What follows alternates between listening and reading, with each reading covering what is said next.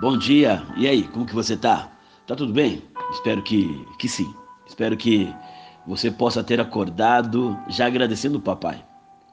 Que esta quinta-feira possa ser uma quinta-feira totalmente diferente na tua vida, isso eu desejo de verdade, sabe? E lembrando que você é especial, nunca se esqueça disso.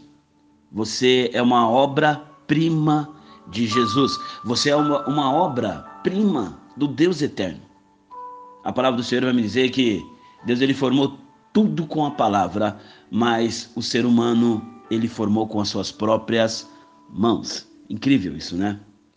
Mas o que eu acho muito louco também é entender que a palavra do Senhor me diz que a terra era sem forma e vazia. Porém, o Espírito de Deus pairava sobre as águas.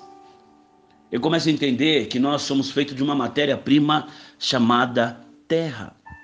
Quantas vezes levantamos sem forma, quantas vezes levantamos sem algo em nossas vidas. De repente você levanta, pensa que não vai dar certo, não vai acontecer. E aquilo se torna sem forma para você.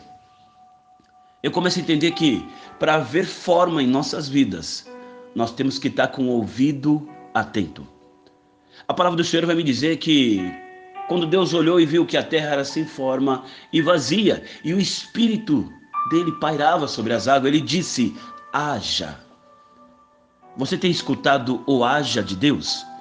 Para que haja forma no seu trabalho, para que haja forma no teu relacionamento, para que haja forma em tudo aquilo que você tem colocado a tua mão.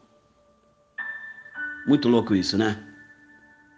Eu peço que o Papai do Céu venha tirar toda ser espiritual de nossas vidas que fique em nossos ouvidos, impedindo de ouvir o haja de Deus para que você possa ter forma em todos os sentidos da tua vida. A forma de Deus, a forma do Espírito Santo, a forma de Jesus. Muito louco isso, né? Eu quero convidar você nesta quinta-feira a liberar os seus ouvidos para ouvir o haja de Deus na tua vida, para que você possa ter forma. Amo você. Você é especial. Nunca esqueça disso, tá? Você é especial de verdade. E eu amo você.